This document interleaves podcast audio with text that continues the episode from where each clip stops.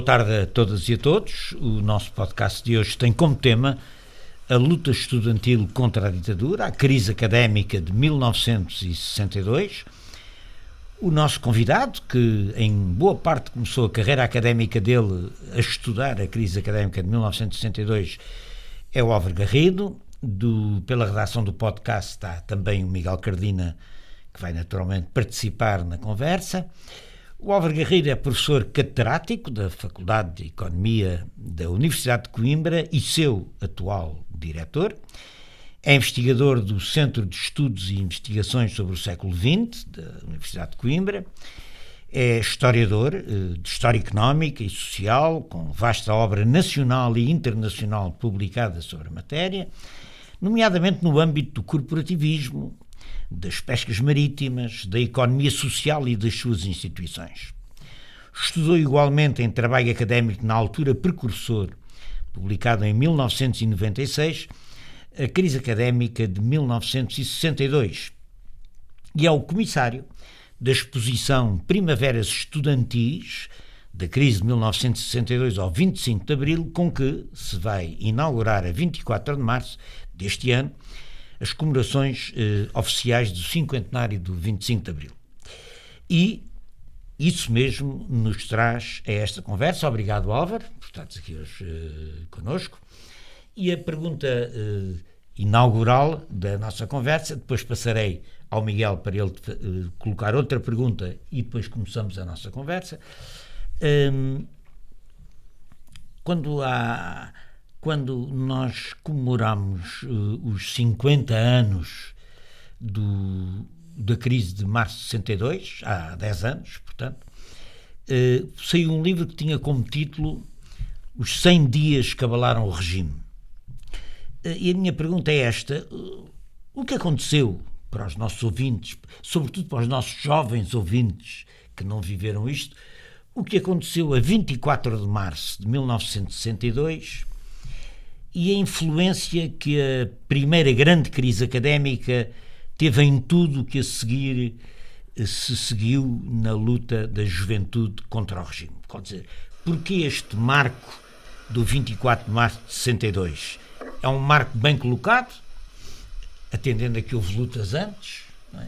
e houve lutas depois. Eh, porque esta simbologia fundadora do 24 de março de 62 e no que é que consistiu esse primeiro choque? Uma vez que uma parte da nossa audiência é capaz de não saber exatamente no que é que ele, no que é que ele consistiu. Essa é a minha pergunta e agora passo para o Miguel para ele fazer a dele. Bom, muito obrigado, Álvaro Carrido, pela presença aqui conosco no nosso podcast. Eu juntava esta pergunta que o Fernando agora fez, que de alguma maneira eh, permite falar do, da evolução dos, dos passos que a crise de 62 teve, eu gostaria de juntar a isso a diferença entre Coimbra e Lisboa. Na verdade, o, trabalho muito importante e de, de, alguma maneira inaugural que Álvaro Garrido faz eh, sobre a crise de 62 foca-se particularmente sobre Coimbra. E sabemos que nas evocações das crises tendemos a achar que há uma crise que é de Lisboa, que é a crise de 62, e depois há uma crise que é de Coimbra, que é a crise de 69. E sabemos que as coisas são um bocadinho mais complexas e era um pouco para uh, juntar à pergunta do Fernando esta dimensão da, das diferenças uh, geográficas que também ajudam a explicar um bocadinho as dinâmicas do movimento estudantil de então. Muito bem, agradeço as vossas questões e começo por agradecer a gentileza do vosso convite é um prazer estar aqui no esquerda.net com dois amigos, o Fernando Rosa e o Miguel Cardina, e poder falar deste tema quase arqueológico na minha investigação. Uh, passaram muitos anos desde que me dediquei a essa pesquisa, como foi dito, mas nunca perdi de vista este tema. Portanto, foi bom regressar e reler o que entretanto foi publicado e ouvir os protagonistas, tudo isso.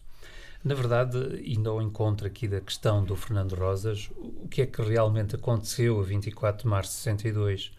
Ou dito por outras palavras, em que é que consistiu a crise de 62 e o porquê da sua importância? Um, eu diria o seguinte: em primeiro lugar, Uh, a crise de 62, nós não devemos olhar para os movimentos estudantis, o próprio Miguel, na sua investigação sobre este tema, muito importante também, sobre o período a seguir ao marcelismo e sobre a fragmentação das esquerdas, faz esse apelo uh, analítico, não devemos olhar apenas para os grandes enfrentamentos, não é? Ou para os picos das crises estudantis.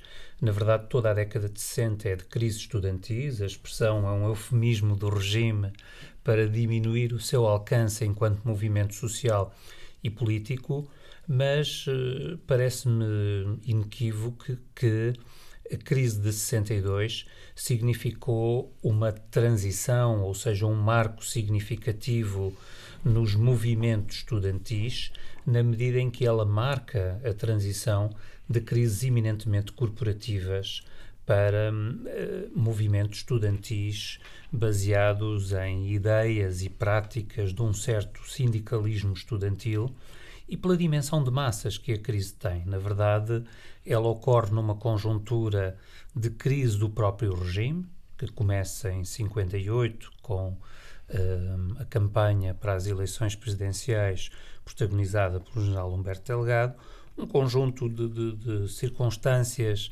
deve-se lembrar, uh, devemos lembrar, por exemplo, o, o, golpe de Rins de Salazar para evitar um golpe de Estado constitucional e a revisão constitucional de 59, e depois todo o conjunto de tentativas putschistas, eh, a Abrilada, eh, o golpe de Beja, tudo isso, o início da guerra em, em, Angola, da guerra colonial, ou seja, há um conjunto de frentes, de labaredas do regime que, na verdade, confluem com a crise estudantil.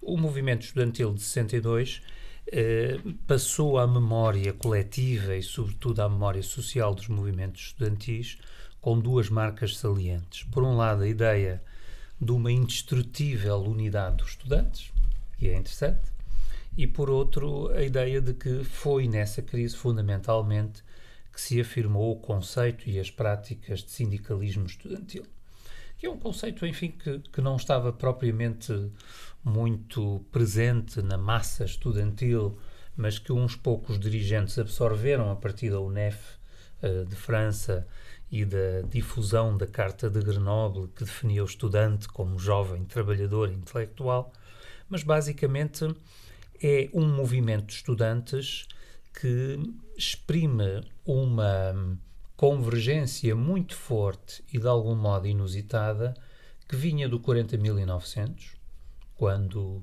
as associações de estudantes ganharam uma credibilidade inesperada e quando nos estudantes se desenvolveu uma consciência sobre o associativismo estudantil que na verdade não existia, isso é aprofundado em 62 e 62 exprime, como dizia, uma convergência forte entre movimento associativo e movimento estudantil.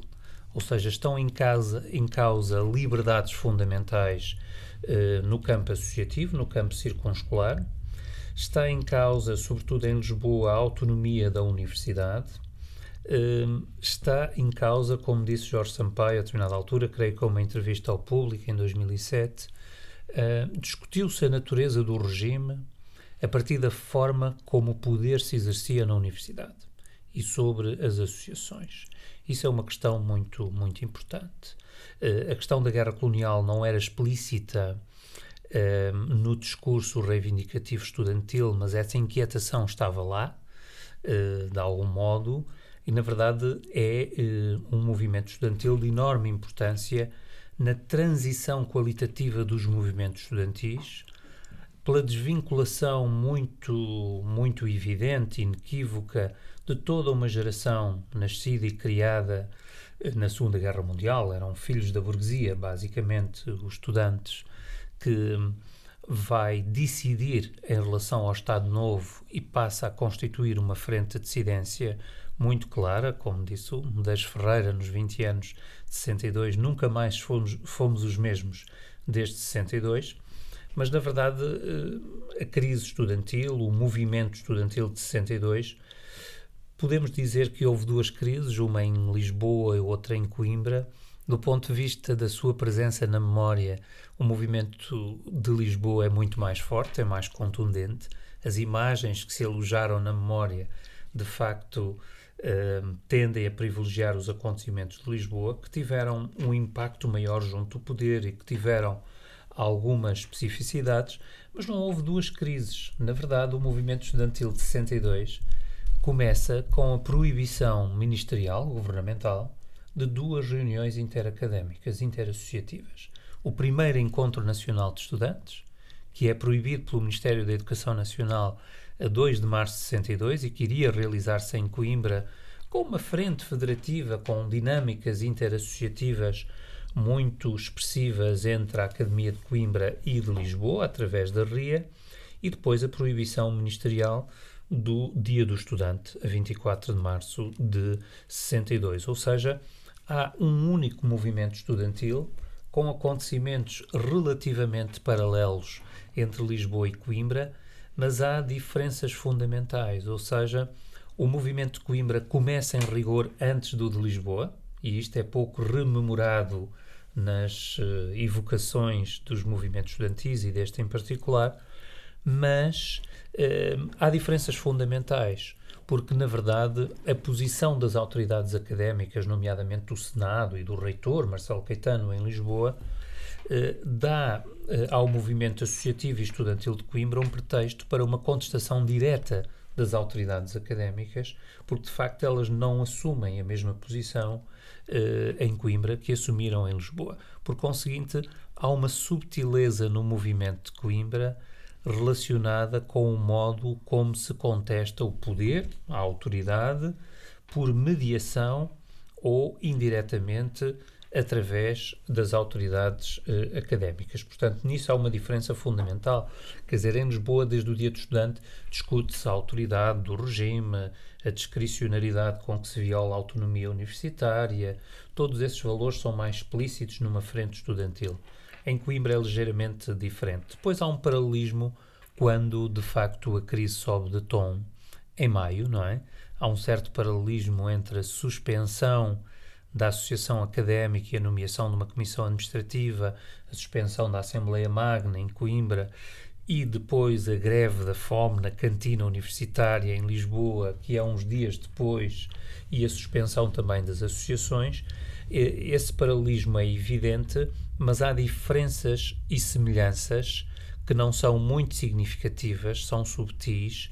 Em todo o caso, o que importa reter no saldo deste movimento estudantil são os seus aspectos comuns, não é? É o seu legado, porque eh, após a crise de 62 há uma sensação muito clara de que houve uma derrota, quer dizer, os movimentos sociais não têm que saldar objetivamente por uma vitória nem por uma derrota, eles são vitórias eh, precárias, mas eh, há a leitura por parte dos dirigentes associativos e por parte de alguns setores estudantis de que era necessário adotar outras formas e não ficar apenas pela reivindicação dos argumentos clássicos das lutas uhum. estudantis, a autonomia universitária, associativa, etc. Era necessária a ação direta, luta legal, semi-legal, na dialética dessas formas de luta. Por conseguinte, há uma alteração qualitativa radicalizante uh, depois da crise de 62, que não existiria naturalmente sem esse movimento, na medida em que claro. a evolução dos movimentos estudantis faz-se em espiral, diria claro. eu. Eh, na realidade, a crise de 62, eh, na qual eu participei como jovem estudante liceal, eh, uma novidade desta crise foi que os estudantes liceais, através da sua pró-associação dos liceus, tiveram uma participação ativa também nos acontecimentos de Lisboa. A crise de 62 é uma crise muito marcada ainda, penso eu, por eh, algumas por alguns princípios que eram quase dogmáticos do movimento associativo para a sua defesa. A apoliticidade, as associações estudantes não se metiam na política, a religiosidade, que aliás eram formas de se defender o movimento associativo da manipulação ideológica que o regime tentava fazer sobre eles. Não nos esqueçamos que o regime tentou manipular associações, estudantes, etc., quando foi a a, a libertação de Goa da Moidio, eh, quando se tratava de momentos importantes, eles tentavam também obrigar as associações a, a ir atrás e isso, a, invocação da a religiosidade e da politicidade era uma forma de defender as associações da manipulação política eh, do regime e um grande consenso feito em torno desses, desses valores. E, portanto, eh, de facto, como tu disseste, é a autonomia, é, é ainda uma, uma, certa visão corporativa da universidade, como corpo em si próprio inviolável, e isso faz uma grande diferença com o segundo passo da crise. Isto, é, é isto, é, a crise é um, é um movimento de 12 anos, na prática, não é? A ruptura da juventude estudantil do regime é um movimento de 12 anos. E o segundo passo significativo é a crise de 65. E a crise de 65 é marcada por uh, a prisão numa mesma madrugada de 40 e tal estudantes, que era o esqueleto da organização do Partido Comunista nas universidades. E isso provoca uma, uma novidade que, que eu tenho bem presente, que, que vem na linha do que tu disseste, que é a radicalização. A radicalização política, quer dizer, é a defesa que, do direito de que os estudantes têm de fazer política sem serem presos. Porque é que um estudante que tem uma opinião política e que faz política há de ser preso e torturado pela PID? Ou seja, é um passo em frente relativamente ao movimento de 62. Diminui a amplitude do movimento, deixa de ser aquela, aquele grande consenso em torno da autonomia da corporação universitária, mas politiza o movimento em termos eh, antifascistas, ou seja, em termos de denúncia da repressão eh, política do regime e de defesa do direito das pessoas fazerem política e terem uma opinião política e terem uma intervenção política, e isso é uma mudança muito significativa. Ainda que, tal como em 62, a guerra colonial esteja completamente ausente uhum. deste processo reivindicativo. Completamente ausente. Agora, tu repara, em 62, o movimento associativo interrompe a greve nas manifestações do 1 e 8 de maio. Precisamente. precisamente. Uh, ou seja, a apoliticidade era uma, uma forma de defesa do movimento e de manter a sua grande uhum. unidade. Em 65 isso desaparece completamente. Ou seja, a, a, a ruptura importante de 62 é que os jovens filhos do privilégio, do privilégio de andar na universidade, um privilégio absoluto de, nessa altura, eh, se revoltam contra o regime que lhes quer impor esse privilégio como forma de subsistência. Ou seja, é como se os estudantes recusassem o papel de reprodução que a universidade tinha. É? Porque já há nesta altura, acho eu, e gostava de saber a tua opinião, duas opiniões sobre a universidade. A universidade como agência de desenvolvimento económico e democratização social, uma minoritária dentro do regime, e outra que é a universidade como cadinho da reprodução social das elites, que era absolutamente do ponto de vista formal hum. da, da concepção universitária. A, universitária. a universidade não existe tanto para o desenvolvimento social e uh, a universidade destina-se a formular, a, a, a, a criar e, e, e a, orientar as elites com que o próprio regime se vai reproduzir.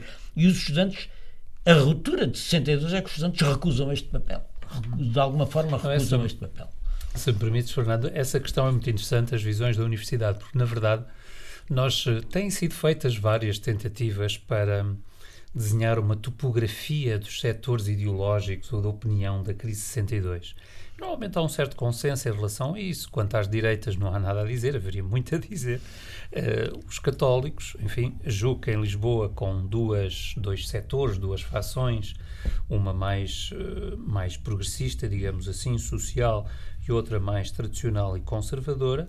Os humanistas laicos, como lhe chamou Medeiros Ferreira, que é uma boa designação injuntiva para aquele grupo muito heteróclito, afeto à ria, onde havia pessoas de uma cultura republicana, identificadas com o socialismo democrático, eh, por aí fora, e, e, os comunistas, naturalmente. O Partido Comunista estava, na crise de 62, como sabemos, a concretizar um processo de reorganização interna, não é? Que é muito importante. Mas essas duas visões, ou seja, estas fações ou setores da opinião académica que se distingam ou que se divisam do ponto de vista ideológico, divisam-se não apenas por ideias políticas, mas, sobretudo, como estavas a dizer, por concepções distintas da universidade e da vida associativa, não é?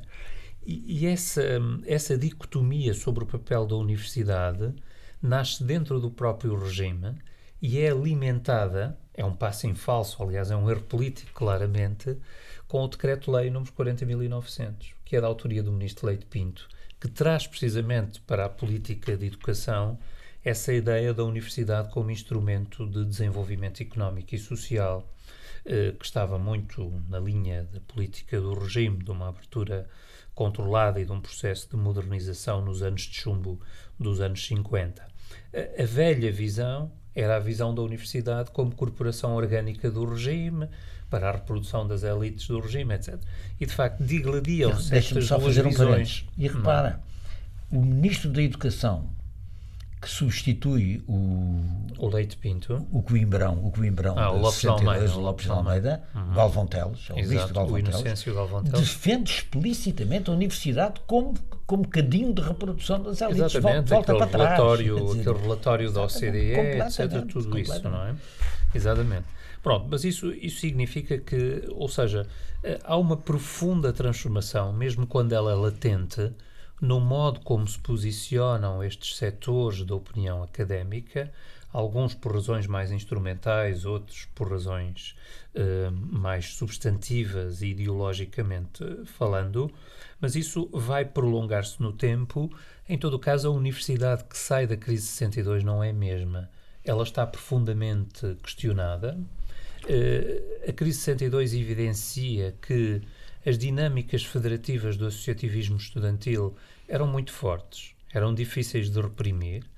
Há uma cooperação interacadémica, nomeadamente entre Lisboa e Coimbra, muito efetiva. E depois o Porto. E, e depois o Porto, nomeadamente as Belas Artes, quer dizer, eh, quer dizer, em 62 o Porto tem alguma importância, o papel do Alexandre Alves Costa, Exatamente. por exemplo, e vai crescendo ao é longo do processo.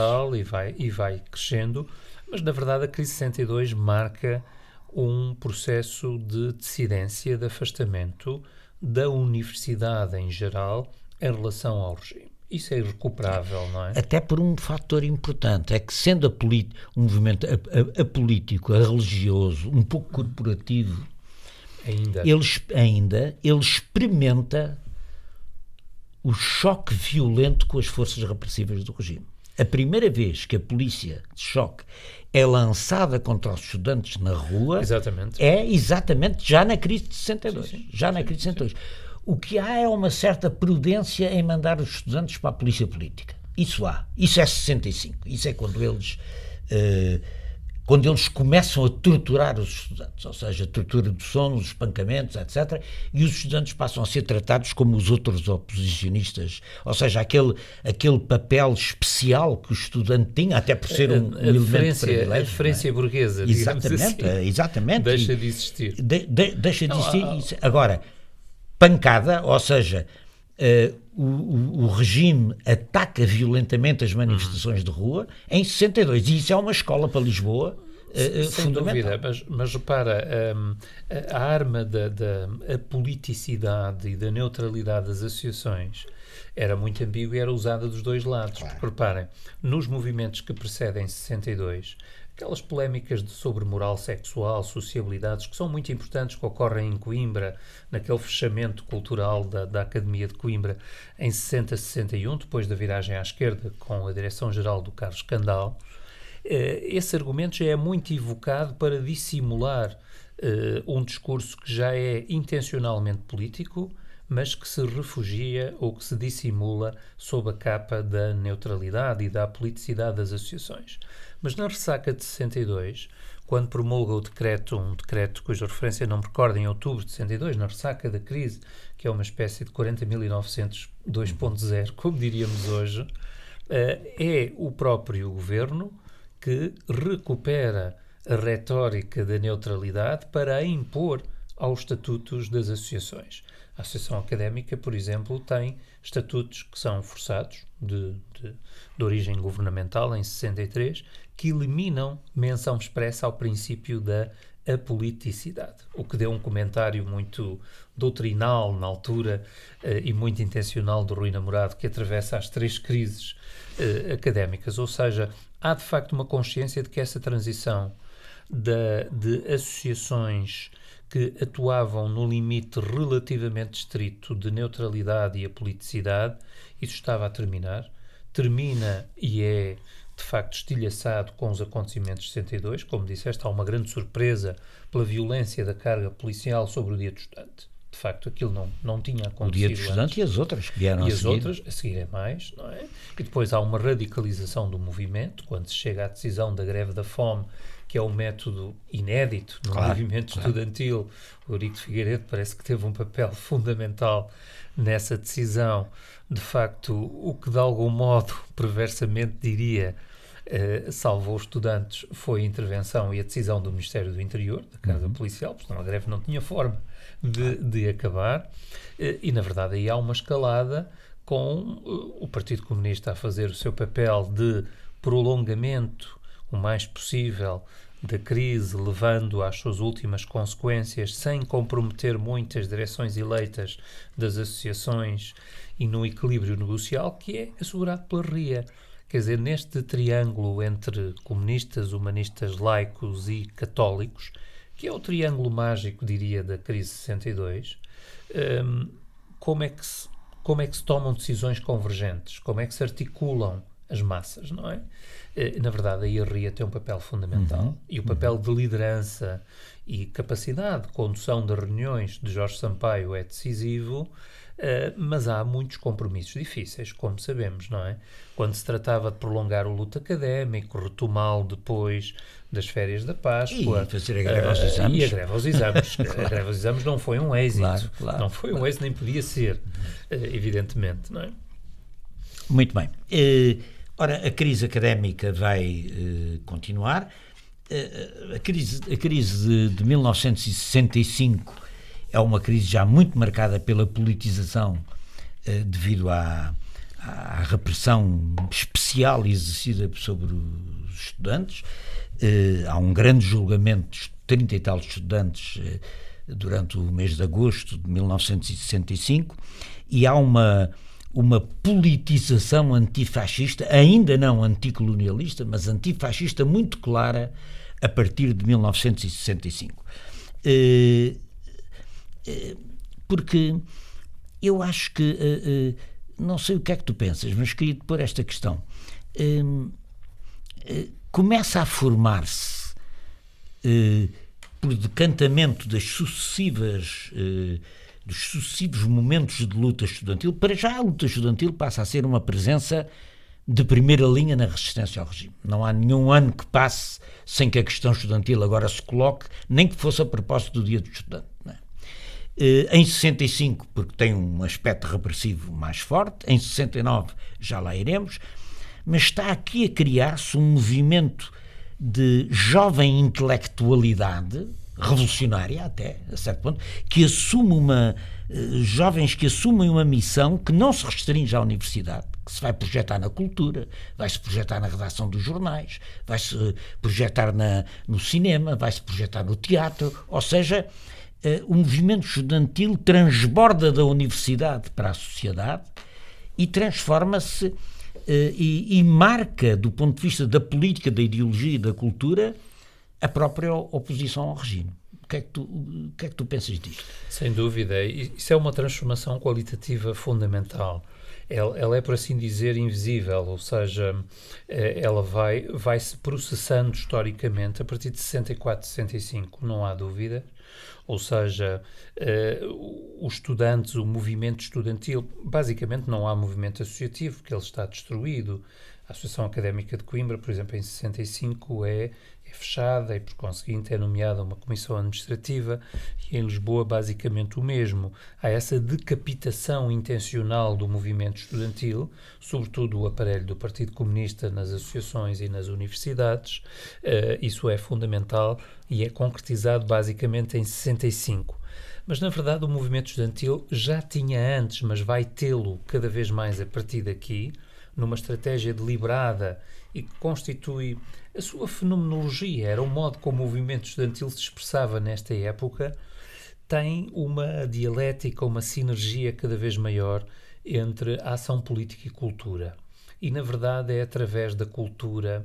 Em Coimbra também, mas em Coimbra havia uma retaguarda dos organismos tradicionalistas da academia, eh, o Conselho das Repúblicas, a praxe, todo esse aparato difícil de reprimir. Mas há também os órgãos autónomos. E há os organismos autónomos, o, o CITAC, o, o, o TEU. Onde se opera uma verdadeira revolução cultural. E é por aí, precisamente, de... ou seja, na retaguarda das associações de estudantes, que em Coimbra tem uma realidade mais pujante a esse nível, e depois ainda o reduto tradicionalista, diria assim, que é usado depois como estratégia eleitoral uh, em 69, nas vésperas de 69, é a lista que sai do Conselho das, Repúblicas, Repúblicas que será vitoriosa, mas uh, no país todo, ou seja, nas universidades, os estudantes passam a ser um sujeito das oposições em geral, uh, não de uma oposição democrática ou herdeira, mas de uma oposição tendencialmente revolucionária, são uma frente de dissidência em relação ao regime cada vez mais politizada e radicalizada, mas boa parte dessa cultura e dessa dissidência exprime-se na cultura. Ou seja, eh, a cultura, na verdade, era um campo discursivo e de práticas que permitia migrar para os mundos a que não se acedia não é? Através do cinema, do teatro, da literatura, a encenação. Dos suplementos juvenis dos jornais. Exatamente, da imprensa que se fragmenta numa riqueza imensa nesta altura. O Garcia Lorca é levado à cena em Coimbra várias vezes e não é por acaso. Ou seja, o campo cultural, o cineclubismo, que já tinha algum papel anterior, anteriormente, tornam-se muitíssimo importantes nesta fragmentação, mas não é uma fragmentação enfraquecida. Ela, na verdade, acaba por fortalecer este tecido porque o combina com a, a, dinâmica das oposições. A questão colonial. E que cria um campo de oposição próprio Exatamente. através daquelas organizações todas que explodem em 70. Sim, depois, uh, em meados dos anos 60, uh, a cisão sino-soviética. Uh, e, na verdade, há uma fragmentação do campo das esquerdas uh, marxistas, leninistas, maoístas, e por conseguinte em, em mil fragmentos que, que, dão, que dão força ao movimento estudantil de uma certa maneira, ainda que o tecido associativo formal esteja desmantelado. Uh, a questão colonial é muito interessante. Uh, perceber, sobretudo para as pessoas que estão menos identificadas com esta questão, porque é que ela é latente durante tanto tempo, não é? Na verdade, por exemplo, em 1961, uh, grupos e grupúsculos de direita, o Movimento Jovem Portugal, uhum. através do jornal Combate e do Agora, pressionam a direção-geral eleita da Associação Académica de Coimbra a tomar uma posição na queima das fitas de desagravo, definindo um dia de luta académico pelos acontecimentos de Angola. Mas, na verdade, lá está, refugiando-se no dever de neutralidade e a politicidade, a DG não toma essa posição que só por si é tomar uma posição. Exatamente. É uma posição altamente claro, política claro, não tomar posição. Claro, Faz lembrar a decisão de Salgado Zenha em 45, não é? Exatamente. Bom, mas depois, eh, na verdade, em meados dos anos 60, com o regresso dos primeiros oficiais milicianos, tudo isso, a questão do Vietnã a seguir, a partir de 67, é muito importante. As primeiras manifestações veladas contra a guerra colonial do regime salazarista uh, em, em África, uh, na verdade, são tomadas contra a guerra do Vietnã. É a primeira em 60 e... 68. 68 e Exato. a primeira manifestação convocada explicitamente uhum. contra a guerra colonial é fevereiro de 69 em Lisboa. Os claques, Exatamente. os comitês de luta anticolonial, mas que têm como antecedência a manifestação contra a guerra do Vietnã de Lisboa de fevereiro de 68. Sim, mas na verdade a questão colonial foi passa... No, foi no dia do meu primeiro casamento, portanto não, não me esquece. Ainda bem, não, não bem que te lembras, ainda bem que te lembras. Uh, na verdade a questão colonial passa de um domínio de inquietação latente para uma angústia expressiva, não é? Claro, claro. Isso é contundente, não só pela perspectiva de incorporação, no mínimo três anos, como também pela frustração das tais expectativas sociais da, da, das burguesias estudantis, não é? Que continuavam a dominar a vida estudantil. Oh, claro. Agora deixa-me só eh, passar para 69, uma vez para, para podermos chegar a, no nosso tempo a, a abarcar o conjunto. 1969 eh, já. Bom, é, o Marcelo Caetano cai da cadeira e, e, é substituído em setembro de 68 pelo o marcelismo. O marcelismo está ainda a ensaiar a sua primavera marcelista. Eh, rebenta a crise de Coimbra. Eh, tu dirás aqui aos nossos ouvintes em que aquela qual foi o pretexto para ela se eh, realizar. Agora, ehm, não achas que há uma certa sobrevalorização? Não te quero fazer perguntas embaraçosas, mas uma certa sobrevalorização da luta de Coimbra, que é importantíssima, como é evidente, mas que obscurece um pouco a, a, luta absolutamente radical e inovadora que existe em Lisboa nessa altura, com a ocupação do ICEF, com os cursos livres, com o contra a fábrica, com uh, os documentos produzidos no, no, pela Associação de Estudantes do Técnico, a ciência ao serviço de quem, da economia, economistas para quê? Quer dizer, uh, há aqui um maio francês que se expressa muito no movimento contestatário de Lisboa em 69 ficam um pouco na sombra devido aos acontecimentos eh, importantíssimos de Coimbra, mas a, a, luta de Coimbra proporcionalmente é uma luta antifascista, democrática, mais tradicional eh, do que se passa em Lisboa, ou não? Qual é a tua opinião sobre isso? Bom, essa questão, na verdade, a crise 69 ocupa na memória das, das, das lutas estudantis um lugar eh, proeminente. Isso é, é justo, mas não podemos deixar de dizer ou de reconhecer que é um pouco exagerado. Ou seja, é, é necessário olhar para hum, a história dos movimentos estudantis como um contínuo com alguns momentos de enfrentamento particularmente importantes, como 62 e 69, sem dúvida, mas como um contínuo. Por exemplo, o período que vai de 1969 a 1974, muito rico dentro de si uh, em Lisboa, em Coimbra, por todo o país. No Porto?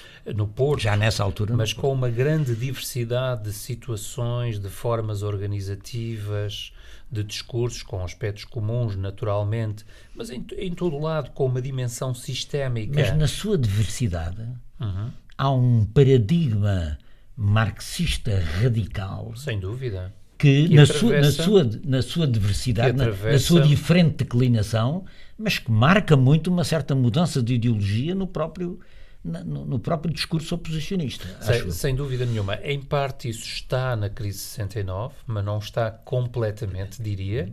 Ainda assim, quer dizer, há um imaginário, quer dizer, os processos de memória são muito subtis e muito complexos ao mesmo tempo e é relativamente fácil perceber porque é que 69 tem esse lugar absolutamente central no imaginário romântico sobre as crises estudantis. Quer dizer, há uma substância da crise 69 que não podemos negar de forma alguma.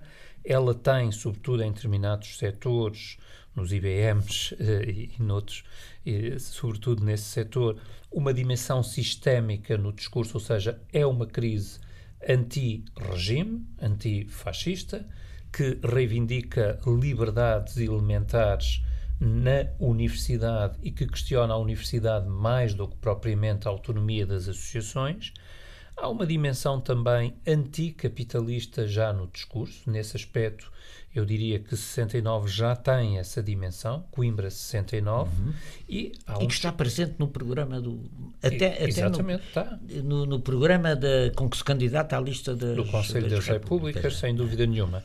E há um discurso anti-guerra colonial que já é explícito. Sim. Em todo o caso, isso não deve, não deve impedir que se evoque toda a riqueza do período seguinte, porque na verdade, por vezes, até alguns protagonistas da crise 69, devemos dizê-lo, tendem a apresentar esse momento de grande enfrentamento como uma espécie de fim da história das lutas estudantis no Estado Novo. Exatamente. Isso não é verdadeiro, nem é, nem é justo, nem resiste à prova dos factos, porque na verdade, depois de 69, a repressão aumenta e agrava-se no contexto do aprofundamento da repressão do marcelismo sobre as diversas frentes de dissidência que assolavam o regime. Por outro lado, há uma riqueza política, social, cultural uh, extrema, enorme, uma grande diversidade dos movimentos estudantis, nomeadamente em escolas como económicas, o ISCEF, onde ele é contundente, o assassinato de Francisco Ribeiro dos Santos é um episódio maior. José António Ribeiro Santos. Exato, que também, que também produziu produziu a sua própria lenda, justa lenda, diria Repara, assim. no ISEF é uma luta uhum. exemplar, porque exemplar deste, desta contestação, porque os estudantes ocupam o Instituto, criam cursos livres uhum. e abertos à população fora do horário de trabalho, colocam à discussão textos do Marx e, uhum. do, e do Bettelheim e do. Não, e, repara, já em 62 eh, há assistentes do ICEF que se demitem. Que se demitem, são, são dos poucos. Exato, Quer dizer, é uma escola, aliás, cuja história do movimento estudantil, que eu saiba, não está feita não está feito. de uma forma consistente. E a, e a eh, polícia cerca e uhum. ataca, invade uhum. o, o ICEF uhum. em, em 69. É a altura em que põe-se em causa os exames há ensaios de processo de votação das notas, não é? Agora não é, estou é uma escola muito particular onde há elementos eh, até de história intelectual sobre o ensino da economia e, e etc. É por ali que entra a economia marxista Exato. em Portugal, aquele fio de água Exatamente. está isso, tudo estudado pelo Carlos Bastian, não é? E isso manifesta-se uhum. eloquentemente uhum. ali na, na crise de 69 em Lisboa, mas no técnico passam-se coisas não mas semelhantes. Quando os estudantes problematizam ciência ao serviço de quem, não é?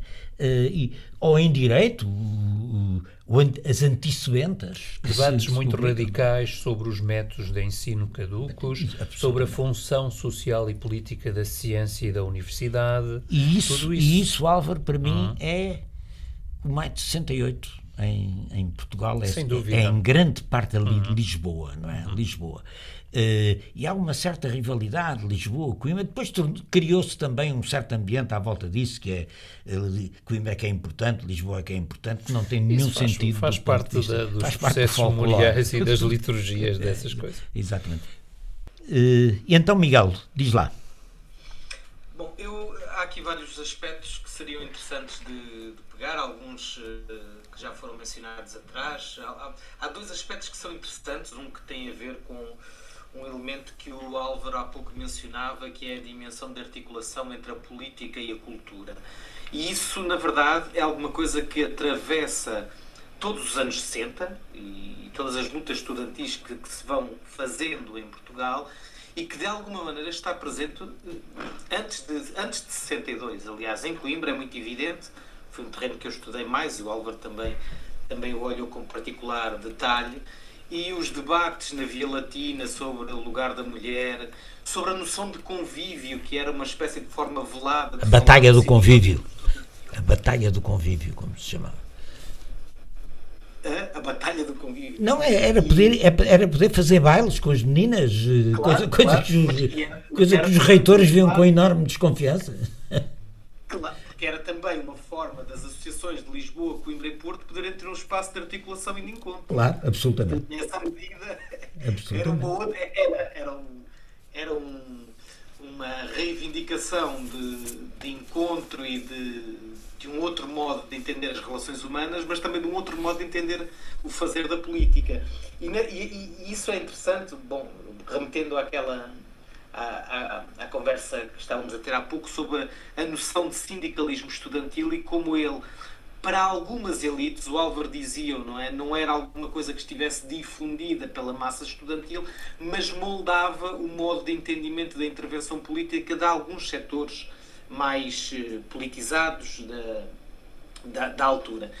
E, e, o que me parece aqui interessante é que se esse processo é um processo de politização paulatina que se vai assistir nos anos 60 e que se torna visível a partir da, da importância que depois a cultura vai ter e o modo como os estudantes ou os recém, uh, jovens recém-saídos da universidade vão ter em, em diferentes âmbitos culturais, uh, essa politização é paulatina, mas ao mesmo tempo é muito rápida. Se nós olharmos para algumas coisas que se escreviam em 1959 ou 1960 na Via Latina ou não só, ou sobre a praxe académica, e, e não é preciso esperarmos 10 anos, uh, se andarmos 7 ou 8 anos, e formos ver o que se escreve nas revistas estudantis de então, quer dizer, o salto é enorme. A linguagem é completamente diferente, as preocupações são completamente diferentes, até a estética é completamente diferente. Eu tive essa experiência na República, onde eu vivia na Bota Abaixo, ver fotografias de, de gente que viveu lá em, em 59 e 60 e gente que viveu lá em 68 ou 69, bom, é, parece um, um salto quântico, não é? Uhum. Essa era a primeira nota. Já agora a segunda nota tem a ver com, com 69 e com aquilo que se comentava sobre uh, 69 Coimbra, Lisboa, maio de 68, uh, as características de, dessas lutas e a importância. Porque é que Coimbra ganha um relevo em 1969? Uh, ou melhor, 69 em Coimbra ganha um relevo que, que é muito particular na, na memória das lutas estudantis. Uh, e, e, eu acho que há aqui uma série de aspectos que, que são de, de ter em conta. Em primeiro lugar, essa dimensão que o Álvaro referia, de uma espécie de dimensão romântica, que é a dimensão performativa de pedir a palavra, de alguma maneira uh, evoca e, portanto, é alguma coisa que ficou marcada também por isso, o gesto de pedir a palavra, trajado. Alberto Martins está trajado e, portanto, evoca de alguma maneira essa dimensão do estudante de Coimbra com uma certa ligação àquilo que era o estudante de Coimbra, até entendido pelas elites, não é? Depois, Coimbra 69 tem uma particularidade que creio que não é exatamente igual a, a, a Lisboa 62, que é que foi, começou a ser memorializado muito cedo e pelas próprias elites, pelos próprios dirigentes. Certo. O livro de Salvo Cruzeiro é, aparece em 1989. Em 1979, 10 anos depois, já há eh, na, na Associação Académica de Coimbra reflexões sobre aquilo que foi a luta de 69 e de que modo ela poderia eh, ser recuperada é. para aquele presente. Oh, Miguel, e, e, não, e não te esqueças que Coimbra é ocupada pela Guarda Nacional Republicana, claro, é ocupada pela polícia. Quer dizer, aquilo, aquilo tem uma dimensão absolutamente inédita uhum. da, ocupação, claro, claro. da ocupação militar, não é? E creio que também pela, pela ruptura que depois a crise 69 corporiza com, com, com a praxe em relação a esses debates, não é? Essa questão depois é essencial, parece-me. Mas completa, Miguel, por favor. Não, é, só para, quer dizer, em 1993, aliás, o, o o livro da Ana Drago mostra isso, como é que para alguns setores dirigentes da luta contra as propinas, 69 era também uma referência memorial. Aliás, fizeram-se encontros em que os dirigentes de 69 foram discutir com aqueles que estavam a organizar a luta naquele presente, em 1993. Portanto, 69 ganha desde muito cedo uma espécie de uh, lugar de referência moral da, da, da luta. Uh, não direi perfeita, mas de uma luta uh, grandiosa feita em Coimbra. É a luta grandiosa em Coimbra. E depois, uh, claro, porque ela adquire dimensões muito marcantes numa pequena cidade em que há gestos de quase guerrilha urbana, há momentos simbólicos que, que adquirem uma dimensão importante. Uh, a largada de balões, a, sabotagem da GNR. Operação Flor, a, exato. E depois a disputa política das várias tendências, porque de alguma maneira um, o facto de se criar uma certa narrativa unificada sobre 69 tende a esconder que haviam tendências políticas em forte disputa que se tende, se tende a classificar como três, não é? A linha do CR, a linha do chamada IBM, que seria próxima do Partido Comunista Português, e depois a linha dos contestas, que seria se calhar mais próximo daquilo que Fernando há pouco dizia, de, de uma influência mais de 68, onde estaria depois o embrião do trotskismo português e de outras correntes mais, mais de uma esquerda mais radicalizada relativamente às outras duas. E, e, quando se olha para Coimbra 69 com, com, de uma maneira mais fina, vamos perceber que de facto esse movimento tinha, tinha essas disputas internas. E a questão de agora, concluindo, a questão da guerra é justamente um dos aspectos onde isso se nota. Onde para alguns dos movimentos era, era já um silêncio ensurdecedor e, portanto, a guerra tinha que ser colocada como uma reivindicação explícita, ainda que ela lá estivesse sempre, e que para o outro, procurando salvaguardar a dimensão de massas da, da luta, a guerra era alguma coisa que era gerida com pinças, não é? É, é preciso não esquecer que em 69 há as eleições para a Assembleia Nacional. Exato. e que a questão da guerra já é colocada com muito razoável, Sim, de forma pela, pela primeira vez. muito explícita, uhum. pela primeira vez. E, nas, e no movimento estudantil, a partir daí, a questão da guerra é uma questão que deixa de ser tabu. Não é? que, deixa, claro. que deixa de ser tabu. Agora, só, só queria fazer uma provocação final nesta matéria, que é esta. O tradicionalismo da luta, de, o tradicionalismo que ainda marca alguns aspectos da luta de Coimbra de 69, vê-se no seu fim quando uma delegação da Associação Académica, também fradadinha de estudante, vai pedir desculpa ao Presidente da República pelas ofensas que teve, que é uma coisa que ninguém gosta de falar quando fala eh, da crise, mas que era uma coisa totalmente impensável num movimento que se passava em Lisboa eh, por, por, virtude da própria orgânica constitutiva do movimento, quer dizer, porque também não havia essa representação corporativa de, de, dos estudantes que vão de capa e batina pedir desculpa ao Presidente da República, não é? Eu bem sei que isto é uma, uma coisa incómoda, mas na história não há coisas incómodas. Esse episódio é tem tido assim. interpretações diversas precisamente por isso, não é? Uh, porque tem esse significado, embora quem o, o conteste.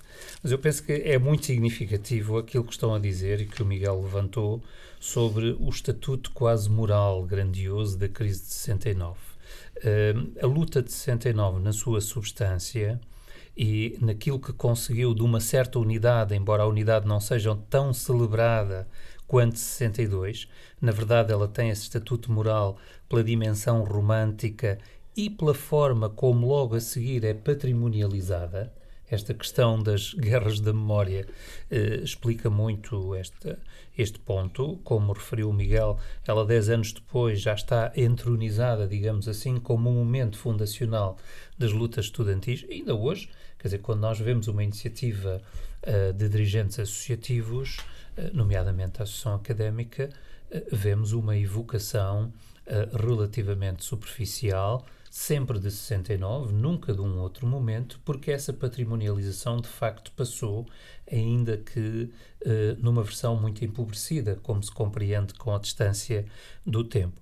Em relação a essa questão do convívio e às relações, já falamos das relações entre política e cultura, mas não falamos tanto das relações entre moral e política, que é uma questão importante. Na verdade, como disse o Miguel, alguns dos debates Ehm, sobre esta sobre o papel da cultura na forma de discutir questões de moral sexual, a ideia insidiosa de convívio, tudo isso, elas já estão em 58, 59. No Via Latina, encontramos-las claramente. Até porque nessa altura elas não podiam ser explicitadas, a não ser dessa Exato, maneira. Mas eram muito subtis, é. até sob a forma de poesia. Há coisas muito sofisticadas na altura antes da grande crise de 62, e há polémicas que são pequenos movimentos estudantis, são micromovimentos, em 61, que preparam de alguma forma o caminho para um movimento de amplitude mais larga. Por exemplo, o primeiro encontro universitário de convívio, em fevereiro de 61, a célebre publicação e a polémica que depois se desencadeou, hoje aparentemente absurda, em torno da célebre carta a uma jovem, jovem portuguesa. portuguesa. Todas essas questões, o, Rui Grácio estudou isso muito bem há muitos anos, eram refregas morais, mas na verdade eram discussões políticas, hum. não é? E eh, elas abriam fraturas já nos tais campos da opinião académica. Por exemplo, o CADC, que é uma estrutura cujo setor, por assim dizer, mais progressista, só se revela um pouco mais adiante, estava um pouco mais atrasado no tempo, diria assim, relativamente à JUC, tem posições muito ambíguas nessa polémica. E na crise 62 é muito curioso que o CADC toma uh, posições pró-associativas quando se trata de votar o luto académico, mas alinha com as direitas quando se trata de votar uma censura à posição do reitor, por exemplo. Por conseguinte, há pequenas subtilezas que vão ganhando um conteúdo político e, e não falamos ainda da agitação insidiosa das direitas neofascistas, do movimento jovem Portugal e do modo como atuava no campo académico, posicionando perante alguns destes acontecimentos. Até porque em Coimbra a direita estava, a direita era orgânica, estava, estava Sim, organizada. Eu quero só dar uma nota muito breve uhum. sobre isto que o, que o Álvaro diz, porque nós tendemos a olhar também estas lutas estudantis a, a partir de um, de um sujeito, ainda que fragmentado e diversificado, que seriam aquilo que no início dos anos 60 se chamariam as esquerdas académicas. Mas a verdade é que até 65 as eleições são ganhas em Coimbra, estou a falar de Coimbra, não é? Sempre pelas esquerdas académicas por 4 a 3, em termos de, de divisão dos sete representantes na Direção-Geral da Associação Académica.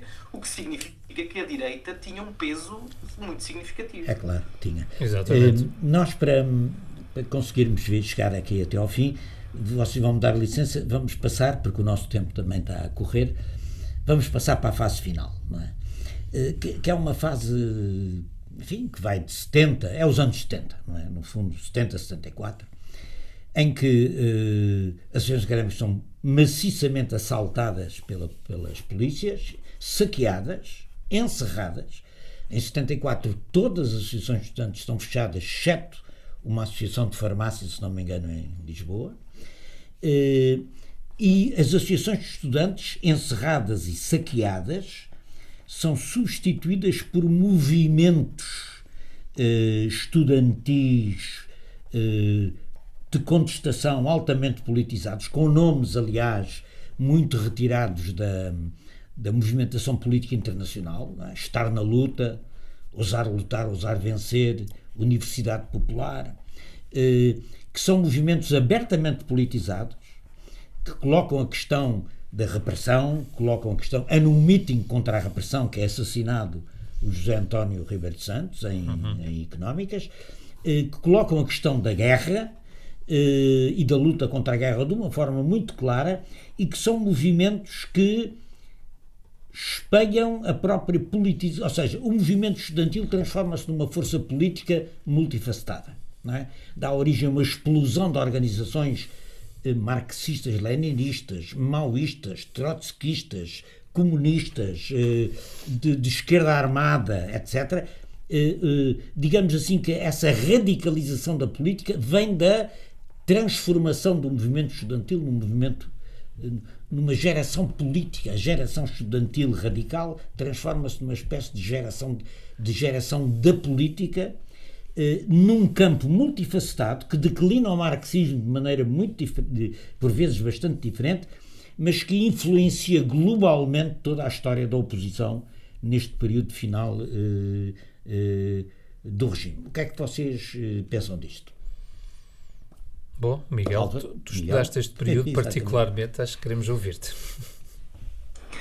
Não, quer dizer, acho que o Fernando fez a síntese daquilo que são as transformações que acontecem uh, em Coimbra, sobretudo no pós-crise, não é? Sobretudo a partir dos anos.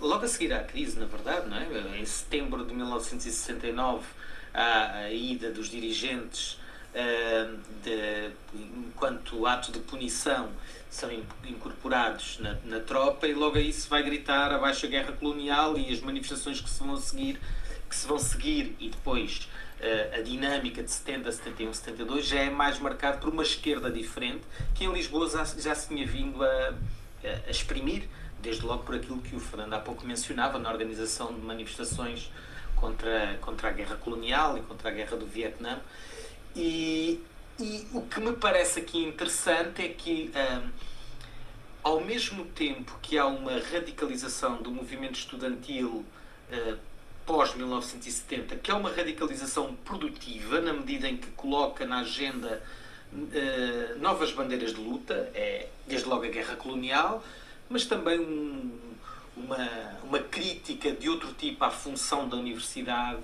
uma retórica anticapitalista que é também de outra natureza relativamente uh, ao período anterior. É, é, a solidariedade com as lutas, com as lutas nas fábricas e coisas que, é que, que invade as associações de estudantes, quer dizer, solidariedade com os operários da, da, da, das limas da Tomé-Feteira, solidariedade com os operários da TAP, tudo isso enche as, as paredes das associações académicas nesse momento. Não, é, há, um, há, um, novo entendimento daquilo que era o estudante. Exatamente. Ou seja, o estudante deixa de ser aquele que é, que é o jovem que está a trabalhar para integrar as elites. Passa a ser um sujeito revolucionário, exatamente, não é? exatamente. Já não é uma abordagem meramente sindical sequer. Exatamente. pois, justamente, já não é sequer a abordagem sindical, é uma abordagem do estudante enquanto enquanto um jovem revolucionário e que, que tem também antecedentes, não é? Não falámos daqui das cheias e da importância que, que teve na, na politização de uma, de uma juventude até pré-universitária. Muitos deles eram liceais em 67 e, e, e alguns até ligados uh, diretamente a estruturas católicas e rapidamente se vão. Sim, se vão a, a JUC tem um papel fundamental nas cheias claro. de 67, Sim. não é? é e a JUC e as associações, que também exato, têm. Exato. Que também têm. Uh, Álvaro.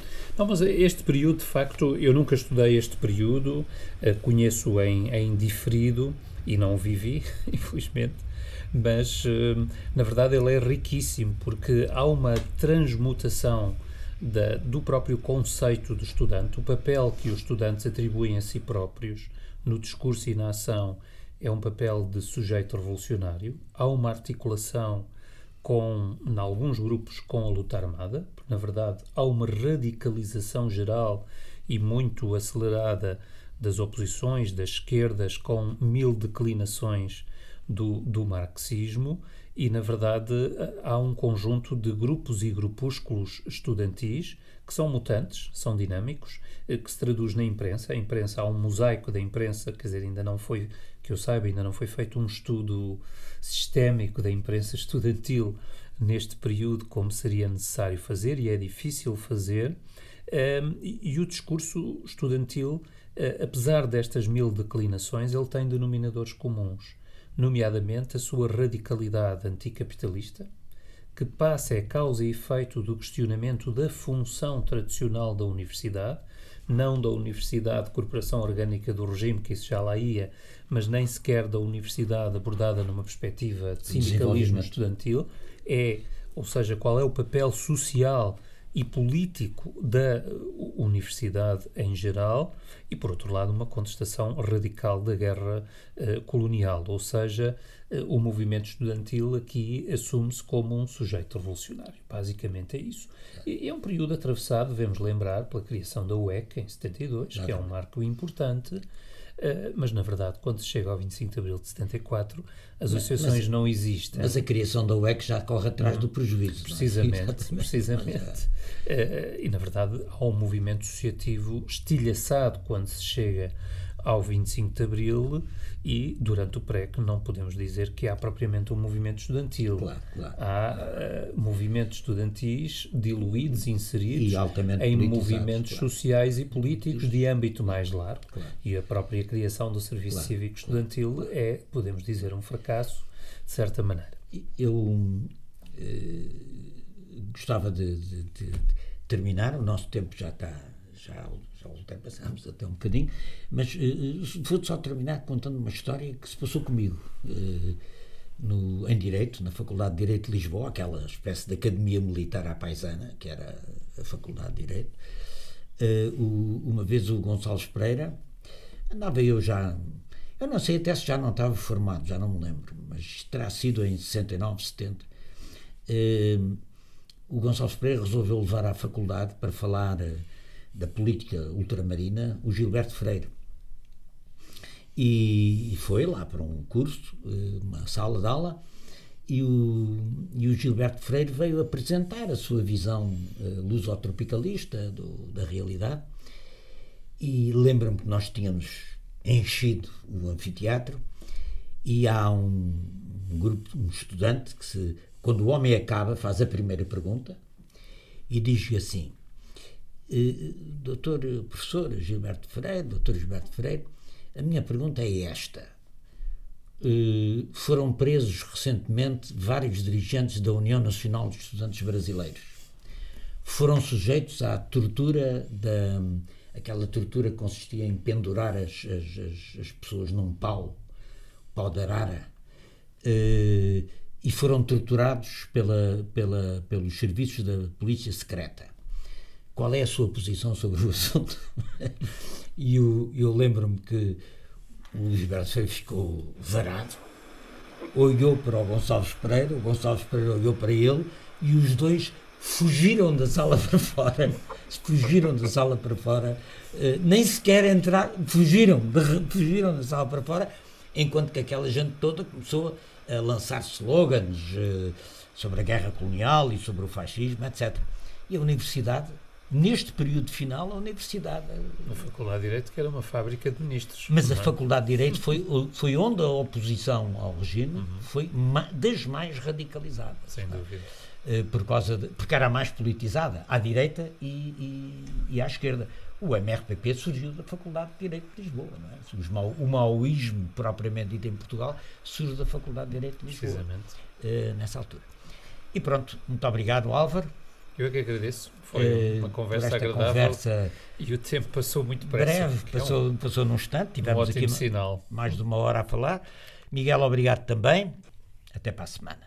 Para a semana vamos ter aqui assim a discussão de um livro de Catarina Laranjeiro sobre Amilcar Cabral, eh, em que a autora vai estar presente e da redação do podcast vai estar presente a Rita Lucas para discutirmos este trabalho da, uh, da Catarina Laranjeiro. Até lá, uma boa tarde a todos e até para a semana. Pode subscrever este Convocar a História no iTunes, Spotify ou na sua aplicação de podcasts. O mesmo acontece com os outros podcasts do Esquerda.net, como o Alta Voz, com leituras longas de artigos, o Mais Esquerda, com registros de debates e conferências, os Cantos da Casa, com o melhor da música portuguesa, ou ainda o 4 e 20, o podcast quinzenal da atualidade canábica.